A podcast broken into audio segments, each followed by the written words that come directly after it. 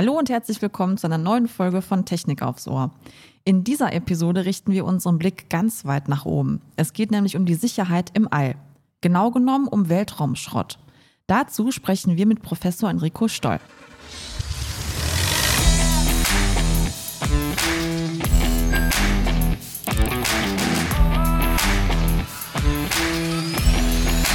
Technik aufs Ohr. Unser Gast leitet seit Februar 2021 das Fachgebiet Raumfahrttechnik der TU Berlin. Zuvor arbeitete er als Postdoc am Space Systems Laboratory des Massachusetts Institute of Technology sowie als Systemingenieur der Satellitenkonstellation zur Fernerkundung bei Rapid Eye Blackbridge. Stolz Schwerpunktthemen sind Weltraummüll, Satellitentechnik und Exploration. So, da waren jetzt sehr viele Zungenbrecher eigentlich drin in dem Intro. Ich bin froh, dass ich da durchgekommen bin. Hallo und herzlich ja. willkommen. Hallo, Herr Stoll. Ja, schön, dass ich hier sein kann. Guten Tag. Sehr gerne. Dann legen wir mal gleich los. Ähm, wenn wir das alles richtig recherchiert haben, dann gibt es ungefähr 750.000 Objekte von mehr als einem Zentimeter Größe, die uns umrunden hier, unsere Erde, und das mit enormer Geschwindigkeit. Können Sie diese Zahl mal bitte für unsere Hörerinnen einordnen? Das hört sich ja irgendwie gewaltig, aber irgendwie auch gefährlich an. Ja, also das ist, hört sich sehr groß an, 750.000 Objekte und für Raumfahrtverhältnis ist das auch sehr groß. Um das einzuordnen, würde ich nochmal einen Schritt zurückgehen äh, und die Objekte, die größer sind als 10 Zentimeter adressieren. Das sind tatsächlich die, die man von der Erde aus sehen, beobachten und katalogisieren kann. Und diese Objekte von 10 Zentimeter und größer sind ungefähr 30.000 Objekte, die wir da haben. Ehemalige Satelliten, das sind ehemalige Oberstufen, das kann alles Mögliche sein. Und davon sind 10 Prozent ungefähr aktive Satelliten. Also ungefähr 3000 ändert sich ständig. So, das sind die Objekte, die wir sehen und beobachten können. Diese 750.000, die 1 Zentimeter und größer sind, da sind die 30.000 natürlich drin.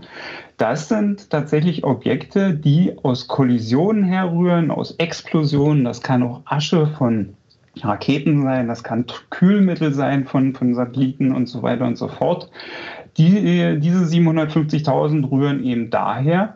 Und wenn man sich das anhört, sind 750.000 sehr groß, aber die Zahl ist noch nicht dramatisch. Das ist, wir haben ja Weltraum unendliche Weiten, wie es so schön heißt, in 900 Kilometer Höhe. Das ist so circa die dichteste, die dichteste Population, die wir da haben an diesen Objekten haben wir dann circa ein Teilchen pro eine Million Quadrat äh, Kubikkilometer. Ne? Also ein Teilchen pro eine Million Kubikkilometer und das ist jetzt tatsächlich nicht mehr so viel. Okay. Hm. Aber wenn man so Animationen sieht, auch manchmal im Fernsehen, da sieht das ja aus, als würde äh, ein Bienenschwarm unsere Erde umfliegen ständig. Das sieht dann schon immer so ein bisschen beängstigend aus, finde ich.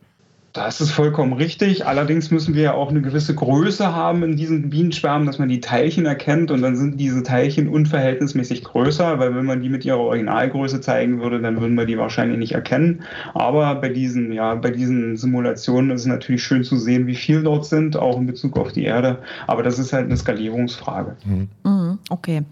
Ja, es werden ja generell immer mehr Satelliten auch ins All geschossen. Also wenn man jetzt mal so ein bisschen auf die Privatisierung der Raumfahrt geht von Elon Musk und SpaceX, wie äh, gefährlich kann uns das eines Tages werden oder ähm, ist da gar keine Gefahr? Es ist eine gewisse Gefahr dabei vorhanden. Man, ähm, man schaut sich das Ganze immer über sogenannte Kollisionswahrscheinlichkeiten an. Also wie wahrscheinlich ist es, dass mein Satellit mit einem anderen oder einem Stück Space Debris, also Weltraumschrott, kollidiert. Das schaut man sich eigentlich täglich für seine aktiven Satelliten an. Die Kollisionswahrscheinlichkeiten, die sind eigentlich immer sehr, sehr gering. Und man fängt dann an, bei einer Wahrscheinlichkeit von 10 hoch minus 4 an seinen Satelliten zu bewegen. 10 hoch minus 4 bedeutet, dass wir eine Chance haben von 1 in 10.000, dass mein Satellit getroffen wird.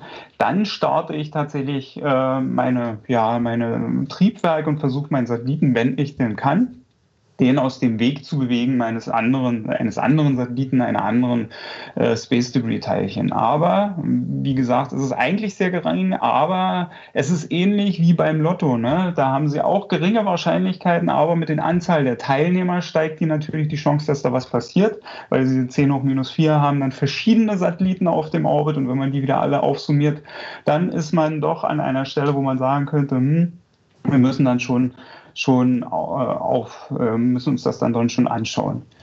Und jetzt ist es natürlich so, dass es einige, einige Höhen, einige Orbithöhen, wie eben schon gesagt, in den 900 Kilometern gibt, die äh, eine hohe Teilchendichte haben. Es gibt aber auch einige, die weniger Teilchendichten haben. Das ist immer so abhängig davon, äh, wie interessant die Orbits sind oder aber auch wie nah wir an der Erdatmosphäre dran sind, weil da sinken die Teilchen dann äh, schneller wieder ab. Es besteht also eine Gefahr des aktiven Zumüllens. Da muss man tatsächlich hinschauen. Ähm, äh, deswegen gibt es auch verschiedene Studien, die da sagen, naja, eigentlich müsste man circa fünf Hochrisikoobjekte pro Jahr wieder auf die Erde zurückbringen, weil ansonsten haben wir eben nicht nur das, äh, die Gefahr des Zumüllens, sondern wir haben auch die, äh, die Problematik einer möglichen Kaskadensituation, also eines Kaskadeneffektes, wo eben solche Hochrisikoteilchen oder Hochrisikoobjekte explodieren bzw. Mhm. kollidieren mit anderen Sachen, wieder neue neue Teilchen erschaffen, die ihrerseits wieder ein gewisses Risiko bergen. Also wir müssen schon hinschauen, was wir da machen. Mhm. Das heißt aber, wenn ich das richtig interpretiere, Herr Stoll, dass äh, die Raumfahrt bzw. die Satelliten, die da jetzt ins All geschossen werden, dass es da echt auch Beeinträchtigungen gibt.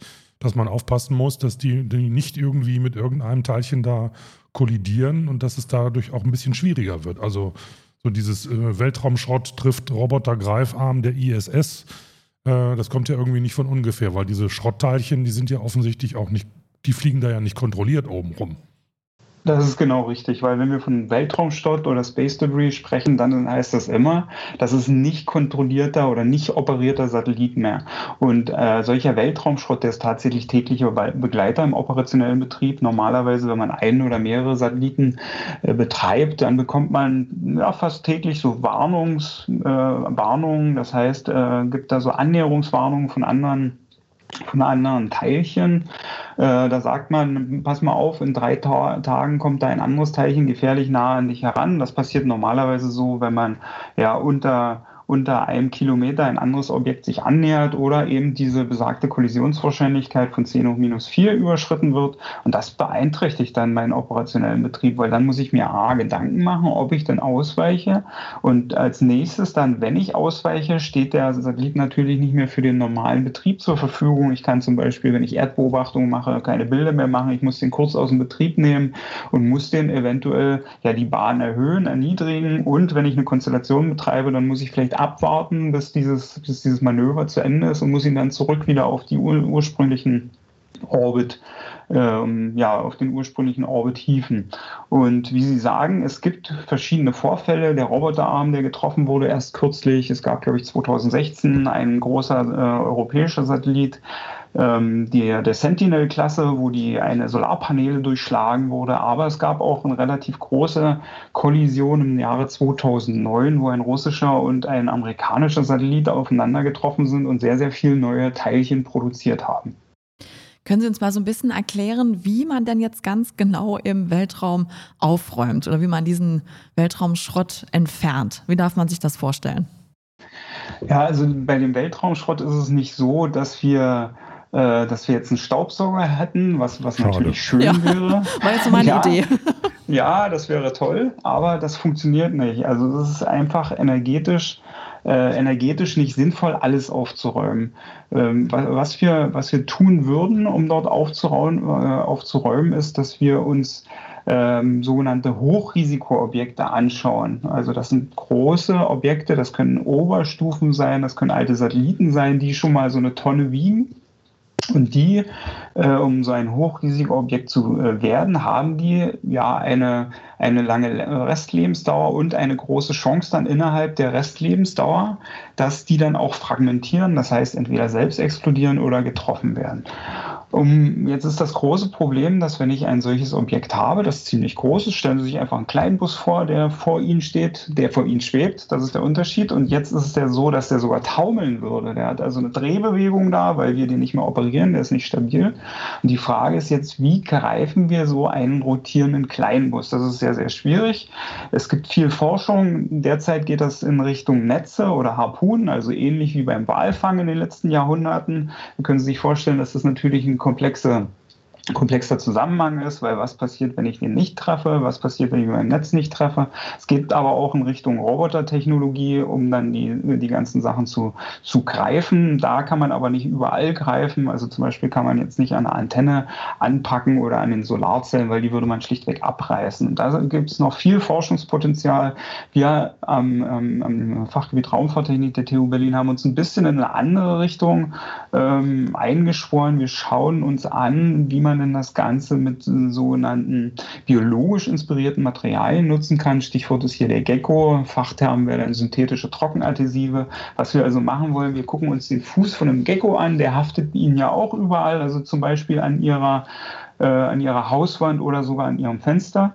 Das ist tatsächlich eine Möglichkeit, ein solches Objekt zu greifen mit ähm, ja, relativ einfachen Sachen. Wir bilden da die Gecko-Füße nach mit anderen, anderen Institutionen, machen das in, in Kunststoffen. Und unsere Idee ist dann eben, einen solchen Docking-Mechanismus darauf beruhen zu entwerfen, um dann vielleicht an Solarzellen anzuhaften, weil die hat ja fast jeder Satellit. Elektromobilität, KI, Technik und Wirtschaft. Startet euer berufsbegleitendes Studium an der Technischen Hochschule Ingolstadt.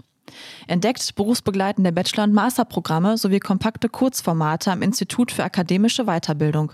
Mehr Infos unter www.iaw-in.de. Jetzt ist das Thema Weltraumschrott oben irgendwie zu beseitigen ja die eine Seite der Medaille und die andere könnte ja auch lauten, das fällt ja vielleicht auch mal wieder alles runter. Nicht alles, aber einiges davon. Und nicht alles wird wahrscheinlich durch die Erdatmosphäre, in der Erdatmosphäre verglühen. Gibt es denn da auch Gefahren, die auf uns zukommen können, dass uns das, äh, was da oben ist, auch sprichwörtlich mal vor die Füße fällt oder auf die Füße im schlimmsten Fall? Ja, das, das, besteht natürlich immer die Möglichkeit. Auch hier sind die Wahrscheinlichkeiten sehr, sehr gering. Also da sind wir eher bei 10 hoch minus 5, also 1 zu 100.000 und noch viel weniger. Aber in der Theorie besteht diese Möglichkeit natürlich. Viele Satelliten, die nah an der Erdatmosphäre kommen, äh, sind, kommen immer näher an die, an die Erde zurück, eben weil sie durch die Restatmosphäre gebremst werden. Und dann werden sie immer, ja, wie gesagt, fallen sie. Ein paar Meter pro Tag kann das zum Beispiel sein. Und irgendwann treten sie dann in die Erdatmosphäre ein und müssen ihre hohe Energie, die sie haben, eben weil sie eben sehr schnell unterwegs sind, sieben bis acht Kilometer die Sekunde, setzen sie dann um in thermische Energie und ja, verglühen dann meist. Ein Problem hier ist aber, dass äh, Teilchen mit hoher Dichte, äh, früher waren das so Gläser oder Keramiken zum Beispiel von optischen Geräten, die kommen wieder zurück, die verglühen nicht. Und ein Trend, den es in den letzten Jahren gab, sind sogenannte Faserverbundbauteile Materialien, die man ja nutzt, weil die sehr ja, robust sind, sehr leicht, haben schöne Temperatureigenschaften und deswegen auch leider, und das ist der Nachteil, dann sehr hitzebeständig beim Wiedereintritt sind. Und da gibt es tatsächlich Forschungsprojekte, wo man sich das anschaut, wie denn solche äh, Glas-, äh, Kohlefaserteilchen zum Beispiel in so einer Strömung reagieren. Und, so, und da würde man dann sehen, dass die Oberflächen, also die obersten Schichten von so einem Kohlefaser- oder Verbundbauteil, die würden delaminieren, aber die Struktur an sich würde bestehen bleiben. Das heißt, die kommen wieder zurück zur Erde da muss man sich in den nächsten Jahren auch was einfallen lassen. Mhm. Woran liegt das denn, dass man da noch keine konkrete Lösung entwickeln konnte? Also es ist einfach so herausfordernd, dass man da jetzt halt noch wirklich forscht? Oder wo rührt das her? Ich glaube, das war bis jetzt noch gar nicht so notwendig gewesen okay. und es ist noch gar nicht so in den Köpfen der Leute. Diese mhm. Faserverbundtechnologie, naja, es sind schon ein paar Jahrzehnte jetzt vielleicht, aber äh, die man in, ins Weltall bringt. Man optimiert das immer und immer weiter und man hat einfach den, den Blick noch nicht darauf, dass die auch irgendwann wieder zurückkommen. Jetzt so nach und nach natürlich langsam. Es gibt die ersten, ersten Forschungsprojekte, aber das muss man dann sehen, wenn dann tatsächlich mal Teile ankommen. Ich glaube, man hat einfach noch keins gesehen, wenn was, was dann auf der Erde aufgeschlagen ist. Mhm. Weil ein Großteil der Erde ist natürlich auch Wasser und ähm, ja, da sieht man das einfach nicht. Nee, klar. Wir hatten vorhin auch schon mal über das Thema Kollisionswahrscheinlichkeiten gesprochen, äh, hatten Sie zumindest angesprochen. Wie kann denn ein Raumfahrtingenieur Kollisionswahrscheinlichkeiten berechnen? Man muss ja auch eine gewisse Sicherheit haben, was da oben passiert. Ich stelle mir das ein bisschen kompliziert vor, insbesondere dann, wenn diese Objekte teilweise ja sehr unkontrolliert sich da oben bewegen. Ja, das ist tatsächlich ein relativ komplexes Thema. Das ist eine große Herausforderung. Es basiert zumindest mal darauf, dass wir die Objekte, die wir dort oben haben, äh, von dem Boden aus mittels Teleskopen oder Radaren beobachten. Das heißt, wir versuchen eine Art Positions- und Geschwindigkeitsbestimmung zu machen und dann haben wir Messungen am Boden, die sich damit beschäftigen, eben mit diesem Radar oder Teleskop. Und wie alle technischen Messungen ähm, sind auch diese Fehler behaftet. Das heißt, wir haben nicht die ultimative Geschwindigkeit, wir haben nicht die ultimative Position in drei Dimensionen, sondern wir haben einen Fehler beides in Position und Geschwindigkeit. Und wenn man einen Fehler in einer Position hat, im dreidimensionalen Raum, dann kann, kann man sich das vorstellen, dass man dann eine gewisse Unschärfe in dieser bekommt. Und diese Unschärfe kann geometrisch als sogenannte Unschärfe Ellipsoid aufgefasst werden. Also wir haben nicht einen definitiven definitiven Punkt, wo sich unser Satellit befindet, sondern innerhalb eines unschärfe Ellipsoiden und da könnte unser Satellit überall sein. Wenn man sich das mathematisch anschaut, wären das sogenannte Kovarianzmatrizen, aber das wären dann jetzt für die äh, Raumfahrtingenieure, mit denen man arbeiten würde. Aber bleiben wir mal bei diesen unscharfen Ellipsoiden, dann würde man äh, schauen, dass man die beiden unscharfen Ellipsoiden, die hat man nämlich zweimal, einmal für sein eigenes Objekt und einmal für sein ähm, ja, ähm, wie soll man sagen, sein Risikoobjekt, die fasst man dann zusammen, die addiert man auf und hat dann einen gemeinsamen Ellipsoid für beiden und projiziert die dann auf eine Ebene senkrecht zur Relativgeschwindigkeit. Also die beiden Satelliten haben eine Relativgeschwindigkeit zueinander, das kann bis zu 11 Kilometer pro Sekunde sein. Wenn man senkrecht zu dieser äh, Relativgeschwindigkeit eine Ebene aufspannt, dann kann man eben diesen Ellipsoid darauf projizieren. Was man dann sieht, sieht höchstwahrscheinlich verschiedene Kreise oder Ellipsen dann in 2D. Äh, und hätte dann Regionen konstanter Kollisionswahrscheinlichkeiten auf, auf dieser Projektionsebene. Und dann haben wir also eine Projektionsebene und was man dann auf diese Projektionsebene noch aufbringen müsste, wären dann die beiden Raumfahrzeuge, die werden dann über ihre Abmessungen genommen. Das macht man dann einfach über Kugeln. Ne, da hätte man also ein Raumfahrzeug mit Kugeln, man fasst hier wieder beide zusammen, hätte dann eine gemeinsame Kugel und würde dann schauen, wo denn diese Kugel innerhalb dieser Ebene liegen würde mit den konstanten Kollisionswahrscheinlichkeiten und könnte dann schauen, wo das, wo, wo diese Kugel liegen würde zum, und da sagt man Time of Closest Approach, also zur Zeit der nahesten Annäherung. Hört sich ein bisschen geschwollen an auf dem Deutschen, also so, zum Time of Closest Approach, also da an dem Zeitpunkt, wo die beiden am nächsten sind und darüber könnte man dann eben diese Wahrscheinlichkeit berechnen. Ich würde gerne mal eine, eine Ebene höher gehen. Wie sieht es denn überhaupt mit der Raumfahrt in Deutschland aus? Wo sind wir da im internationalen Vergleich? Stehen da genügend Gelder zur Verfügung, die die Bundesregierung, äh, Bundesregierung bereitstellt, damit sie ihre Forschungsarbeiten machen können? Ähm, müssten da private Institutionen mitmachen, damit das alles weitergehen kann? Eine wahrscheinlich etwas komplexe Frage und auch nicht so einfach zu beantworten, aber ich stelle sie trotzdem. Ja, also als, als Hochschulangehöriger darf ich natürlich nicht sagen, dass wir genug Gelder haben. Ne? Das nee, das geht auch nicht. Wir können ja sagen, dass wir zu wenig haben. Das ist doch gut. Ja, genau, das müsste ich eigentlich sagen. Aber äh, tendenziell ja, es könnte natürlich immer mehr Forschung äh, äh, getrieben werden, aber ich glaube, so im internationalen Vergleich stehen wir gar nicht schlecht da. Es ist natürlich nicht so, dass wir uns zum Beispiel mit der USA vergleichen können, weil das, der, das Raumfahrtbudget der USA ist, glaube ich, sogar größer, also ist größer als das von Europa und wir sind nur ein Teil von Europa. Ne? Aber es gibt immer mal wieder äh, Gelder, es gibt immer mal wieder äh, Möglichkeiten für Innovation, auch in Deutschland. Und deswegen ist das Klima in Deutschland eigentlich gar nicht schlecht. Also man kann hier, wenn man mit innovativen Themen kommt, durchaus, durchaus punkten. Und was natürlich auch interessant ist, in diesem Zusammenhang natürlich die Pri Privatisierung der Raumfahrt, die ja nicht nur eben diese privaten Firmen dadurch fördert, sondern viele Unternehmer, viele Subunternehmer, vielleicht Leute, die sich mit, mit Services beschäftigen, die von den Satelliten kommen und so weiter und so fort. Also da gibt es dann in diesem Dunstkreis der Privatisierung auch viele Unternehmungen, Institutionen und im Rahmen dessen ist dann immer mal wieder ja, die Notwendigkeit der Innovation gegeben und auch da ist dann die Möglichkeit, dass man sich als Universität daran beteiligt. Ja, es gibt ja jetzt auch immer wieder so Diskussionen oder auch Forderungen, einen Weltraumbahnhof auch in Europa zu schaffen. Was würde denn aus Ihrer Perspektive dafür sprechen und was vielleicht auch dagegen?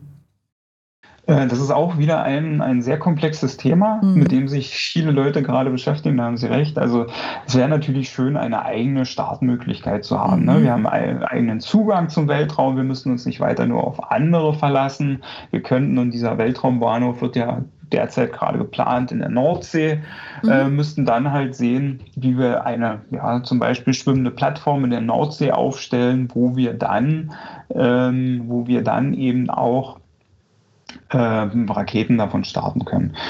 Gut wäre das, weil damit ist viel Industrie beschäftigt. Also der Betreiber dieser Plattform ist natürlich beschäftigt. Es gibt Launcher, also Raketensysteme, die, ähm, die dann entwickelt werden müssen. Es, müssten, es könnten viele Satelliten gestartet werden, kostengünstiger äh, gestartet werden. Das heißt, es gäbe wieder die Möglichkeiten, dass man Nutzlasten in den Orbit bringt. Es könnten vielleicht Startups kommen, die dann eben mhm. einfach und schnell Satelliten in den Weltraum bringen, was auch wieder ein Treiber von Innovation ist.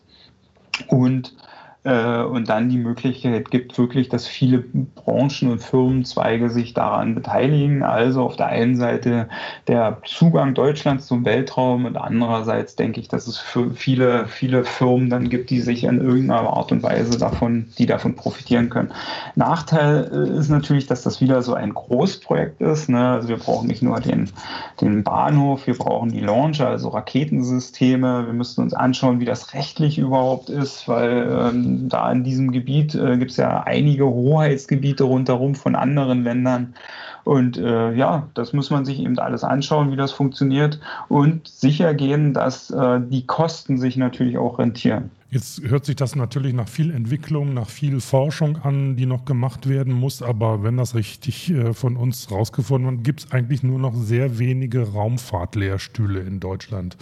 Woran liegt das? Und gibt es denn auch genug junge Menschen, die sich für Raumfahrtlehre überhaupt interessieren? Weil wir brauchen ja, um das alles zu bewältigen, auch entsprechende Fachleute. Ja, also das ist tatsächlich ein interessanter Aspekt und ich glaube, nur noch ist hier nicht, nicht angebracht, weil ich glaube, tatsächlich geht die Tendenz nach oben. Aber man muss sich das mal klassisch überlegen, ähm, die Raumfahrt ist eigentlich Teil des Maschinenbaus, des klassischen Maschinenbaus, also in fast allen Universitäten in Deutschland. Und der Maschinenbau, den gibt es schon ewig, der wird seit 200, 300 Jahren, vielleicht sogar länger schon an Universitäten gelehrt. Ähm, und jetzt ist das eben eine Teildisziplin, die Raumfahrt, oder die, die Ingenieurswissenschaften, die Raumfahrtingenieurswissenschaften als Teildisziplin und die ist erst 60 Jahre alt. Also die ist noch gar nicht so lange da wie der eigentliche Maschinenbau. Und vor 60 Jahren wurde das sicherlich auch noch nicht gelehrt. Das kam so nach und nach, als dann tatsächlich die, die Raumfahrt dann auch von den staatlichen oder von den Staaten umgesetzt wurde. Das, dazu kommt noch, dass eine private Industrie gerade jetzt erst in die Gänge kommt und somit den, den Raumfahrtingenieur befeuert. Also tendenziell würde ich sagen, dass der Bedarf an Raumfahrtingenieuren sich erweitern wird und äh, dann demnächst auch die Unis nachziehen. Das wird, wird kommen und ist tatsächlich auch so. Die TU München baut gerade aus, also von einem, äh, von einem Institut für Luft- und Raumfahrt zu einer ganzen Fakultät für Luft- und Raumfahrt. Und es ist auch so, dass die jungen Menschen sich sehr für die Raumfahrt interessieren. Das merkt man auch. Normalerweise war es immer so gewesen, gewesen, dass die Kraftfahrzeugtechnik ähm, als Vertiefungsrichtung des Maschinenbaus immer die meisten Studierenden hatten. Aber da, wo die Raumfahrttechnik da ist, wird sie teilweise sogar abgelöst als Vertiefung, äh, Vertiefungsrichtung oder die Luft- und Raumfahrttechnik, so muss man sagen, als Vertiefungsrichtung in den meisten Ingenieurs- oder in den meisten Universitäten. Das heißt also, ich denke, es wird äh, nach und nach mehr werden und es sind auch genug interessierte junge Leute dabei. Man sieht das auch in den Studierendenzahlen. Gut. Das ist doch das ist schön. Ja das heißt also, ja. die Leute, die dann dieses Raumfahrttechnikstudium absolvieren oder diesen Schwerpunkt haben, auch gute Chancen, einen Job zu finden dann in der Industrie. Ja, das denke ich. Also definitiv in der Raumfahrtindustrie, die gerade aufkommt. Wie gesagt, es gibt tatsächlich viele Startups, die die Abgänge absaugen, aber es landen nicht alle, alle in der Raumfahrttechnik. Es gibt dann auch viele, die äh, zu, äh, zu Kraftfahrzeug zum Beispiel gehen oder anderen klassischen Vertiefungsrichtungen, einfach weil die Kompetenzen, die hier gelehrt werden, auch da benötigt werden. Mhm. Sehr gut. Ja, wir hätten dann noch so zum Abschluss eine etwas persönlichere Frage. und zwar haben Sie sich ja mal als deutscher Astronaut beworben. Und da war jetzt so ein bisschen die Frage, träumen Sie da noch heute von? Ja, ich glaube, das tut bestimmt jeder Raumfahrtingenieur und viele andere Personen ein, einmal so, die die Welt von oben sehen, ne? Mhm. wie sie noch keiner oder wie wenig Leute vorher gesehen haben. Das wäre Ja. das wäre toll, die, die, äh, mal eine andere Perspektive zu haben. Aber ja, tatsächlich, jetzt bin ich ein bisschen älter und gesetzter und bin mit meinem irdischen Job, äh, Job hier sehr, sehr zufrieden. Also Okay. das ist, äh, man kann wirklich sagen, ich habe jetzt meinen Traumjob gefunden. Man darf, und das ist das Schöne, und das sage ich mit, mit allem Respekt vor der akademischen Welt, man darf hier noch ein bisschen rumspinnen und äh, Ideen, seine eigenen Ideen verfolgen. Und das ist, äh, das ist toll, das macht Spaß, auch mit den, mit den jungen Leuten zusammen, die auch ihre eigenen Ideen haben, Lehre, äh, in der Lehre und in Projekten. Äh, ich, bin, ich bin inzwischen ganz gut hier aufgehoben. Das ist schön. Sehr ja, gut. sonst Sparschwein schlachten und bei einfach SpaceX los, buchen ja, kann man eben. ja auch machen. Ja. Ne? Da muss man nur Ja, das oder- nötige oder Kleingeld alte haben. Ne? Ja. alte Flaschen wegbringen. Ne? Nee, das wird, das wird wahrscheinlich nicht reichen. Da sind wir wahrscheinlich wieder beim Lotto, was ich ja auch nicht spiele, wo man dann ein bisschen investieren müsste. Aber Okay. naja, Wer wir weiß. schauen uns das mal an. Vielleicht wird es Genau. ja preiswerter in den nächsten Jahren. Die Zeichen stehen ja in die Richtung. Aber ob es dann noch für, ich sag mal, den, den Preis einer, wie soll man sagen, einer Kreuzfahrt gleichziehen Mhm. kann, das glaube ich nicht. Aber der eine oder andere wird sich das sicherlich leisten können. Dem drücke ich die Daumen. Was meinen wir Sie denn, Herr gespannt. Stoll? Jetzt, bin, jetzt haben Sie mich aber neugierig gemacht. Wann wird denn die Raumfahrt für Otto Normalbürger irgendwann mal eine Transportmöglichkeit sein? Ach, ich bin ja, ich bin ja Optimist und als, als äh, wie gesagt, in der äh, akademischen Welt zu Hause muss man ein bisschen optimistisch sein und deswegen sage ich zehn Jahre, da kriegen wir Mhm. das hin. Okay. Äh, es wird sich aber noch einige Jahrzehnte hinziehen, bis das dann tatsächlich Ja. mal für einen schmalen Taler zur Verfügung steht. Aber äh, was natürlich ist, um diese Leute sicher in den Weltraum zu bekommen, und da ist der sogenannte bemannte oder inzwischen bemenschte Raumfahrt, heißt es, noch ein bisschen anders als die Satellitentechnik an sich, wo, wo wir nur Maschinen in den Weltraum bringen, sind die Sicherheits- äh, oder sind die Maßnahmen zur Erhaltung der Sicherheit noch ein bisschen extremer. Man muss alles viel mehr testen und deswegen wird sich das noch äh, viele und lange Jahre hinziehen. Gut, Herr Stoll, dann äh, würde ich sagen, beenden wir mal diesen Podcast mit diesem spannenden Thema. Danke für die Einblicke. Ja, gern. Und wer jetzt noch äh, weitere Informationen haben möchte, kann natürlich wie immer in die Shownotes reingucken. Genau. Und wenn ihr uns irgendwas schreiben wollt, wenn ihr Ideen habt für andere Themen, die wir mal aufgreifen sollten, dann gerne über podcast.vdi.de. Ja, dann Ja, würde ich sagen, bis zum nächsten Mal. Herr Stoll, herzlichen Dank für Ihre Zeit. Dankeschön. Ja, Und wir gern. sagen Ich bedanke Tschüss. mich auch. Bis, Bis demnächst. bald. Jo, Wiedersehen. ciao. Tschüss. Ciao.